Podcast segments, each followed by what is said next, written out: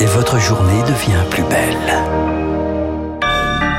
Merci d'écouter Radio Classique. Il est 9h et voici l'essentiel de l'actualité avec Julie Drouin. Bonjour Julie. Bonjour Renaud, bonjour à tous. Le bilan des manifestations en France, 457 interpellations ont eu lieu sur tout le territoire. C'est ce qu'a fait savoir le ministère de l'Intérieur ce matin. Gérald Darmanin indique également 441 policiers et gendarmes blessés lors de cette neuvième journée de mobilisation, sans préciser le nombre de blessés côté manifestants.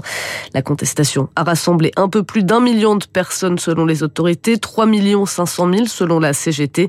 Et hier, l'intersyndicale a d'ores et déjà appelé à une nouvelle journée de grève et de manifestation. Ça sera pour le mardi 28 mars. Quant au trafic, il restera perturbé ce vendredi dans les RER e et les 30 banlieues. À la SNCF, 3 TGV sur 5 circuleront.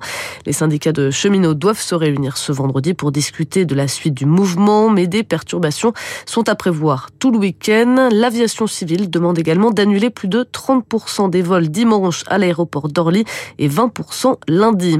Enfin, sur les carburants, selon le ministère de la Transition énergétique, l'approvisionnement de l'Île-de-France a redémarré. Cette nuit, les forces de l'ordre sont intervenues dans la grande raffinerie de Gonfreville-Lorcher en Normandie pour déloger les grévistes. Plusieurs salariés ont également été réquisitionnés.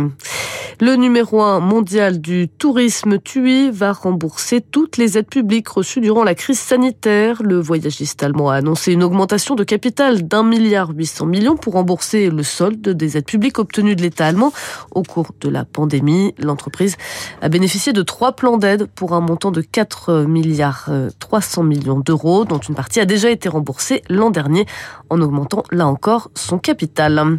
On passe à la bourse avec Marjorie Onslot de chez Investir. Bonjour Marjorie. Bonjour Julie. Alors la tendance euh, pour ce matin eh ben, ça commence pas bien. Hein. Le CAC 40 perd 0,5% sous les 7100 points avec BNP, Société Générale, parmi les plus fortes baisses, moins 1,5% pour SocGen.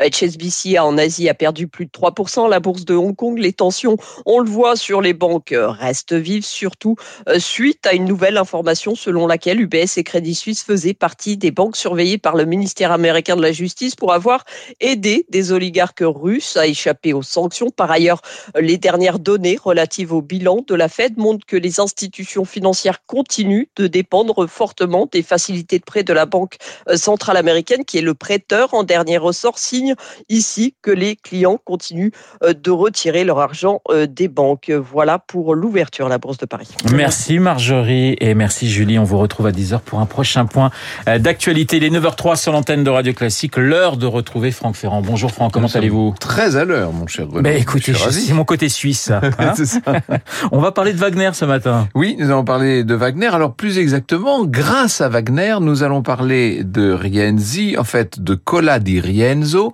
personnage un peu oublié dont vous allez voir que l'histoire pourrait nous apprendre quelques, nous donner quelques enseignements.